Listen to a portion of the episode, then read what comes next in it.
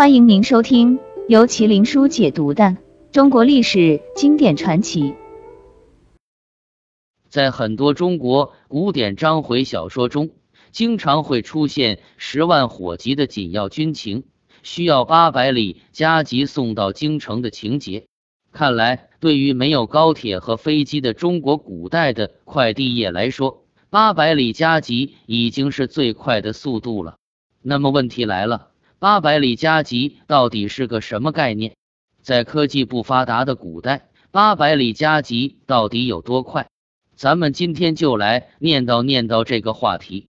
一、古代快递也有行业标准，在古代。加急这个词中包含了加和急两个概念，加的是更换马匹的数量和次数，而急的则是信件本身的紧要程度。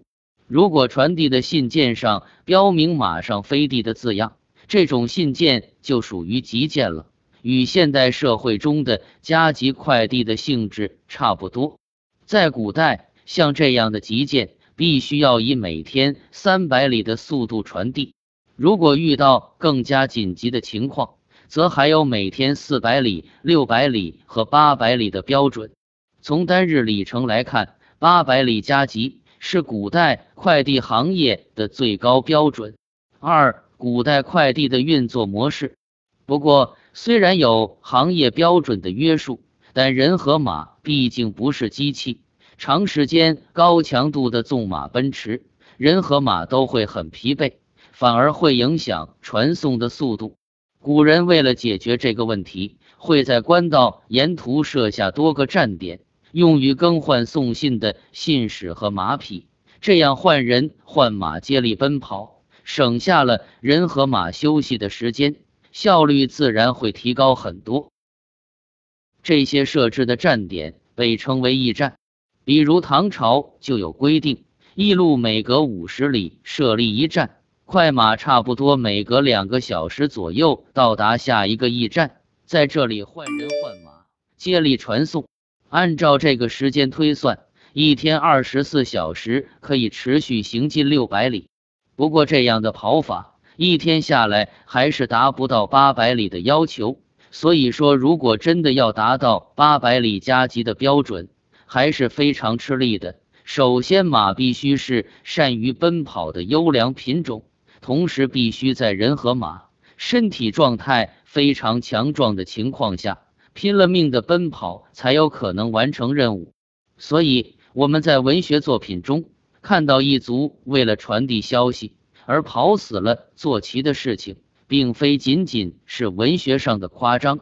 在靠人和马匹进行信息传递的古代，要真正实现八百里加急的指标。是很有可能出现跑死马的情况的，这恐怕也是古代快递行业所能够达到的最高境界了，并且这种驿站接力传递的方式也会受到地形的影响，道路平坦，速度自然会快一些；如果途中山路崎岖，那时间自然也会慢许多。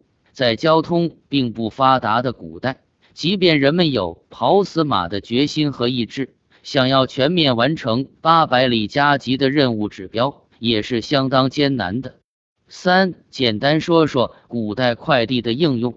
据《唐会要》记载，天宝十四年，安禄山在范阳叛乱，远在三千多里之外的唐玄宗是在叛乱发生五天后得到的奏报。这么算下来。当时日夜兼程传递情报的速度，平均下来一天也就是六百多里。可见，即便是如此紧急的军情，想要做到完全合乎标准的八百里加急，也是相当不容易的，是会耗费相当大的社会资源，还有人力资源的。据记载，在唐朝时期，全国有驿站一千六百三十九个，驿卒两万多名。对这些驿站和驿卒有着严格的管理制度，不管是严寒酷暑还是雨雪交加，驿卒都必须将信件保管好，并按照规定时间及时送达目的地。如果没有按照规定的时间完成任务，那么整个驿站都会受到严厉的处罚。要是耽误的是十万火急的大事，那得到的处罚很可能是要掉脑袋的了。可见当时的唐朝朝廷为了搞好快递业，是投入了大量精力、财力，还有基础设施建设的。按道理，如此耗费国力的稀缺资源。应当用到事关国计民生和国家安全的领域中，才算物尽其用。可唐玄宗为了讨好爱吃荔枝的杨贵妃，竟然动用命令用八百里加急送荔枝，仅仅为了博美人一笑。这也就是著名的“一骑红尘妃子笑，无人知是荔枝来”的出处了。